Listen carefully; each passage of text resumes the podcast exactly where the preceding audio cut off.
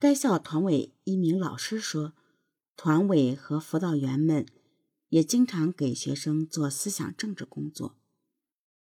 团委学生会也会经常搞一些积极的、有意义的活动，目的就在于引导大学生树立正确的人生观和价值观，比如南京大屠杀纪念等。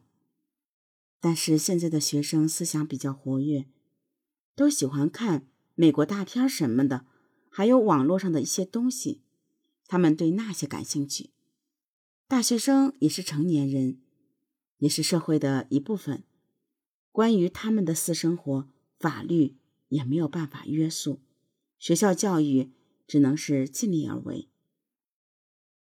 而与大学生难以抵挡社会诱惑相接应的，恰恰又是这些。日益物欲化和享乐化的社会环境，一些社会的不良风气就这样慢慢的浸染了缺乏成熟价值判断力的学生。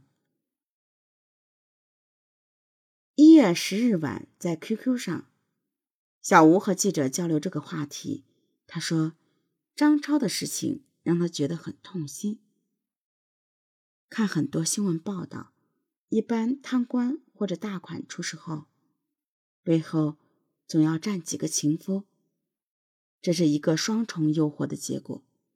这种现象已经是这个时代的悲哀了。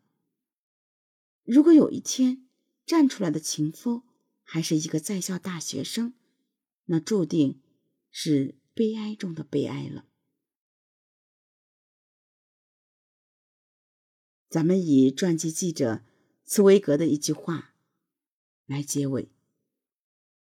他那时候还太年轻，不知道所有命运的馈赠早已暗中标好了价码。年轻人不要总想着不劳而获，否则会越陷越深。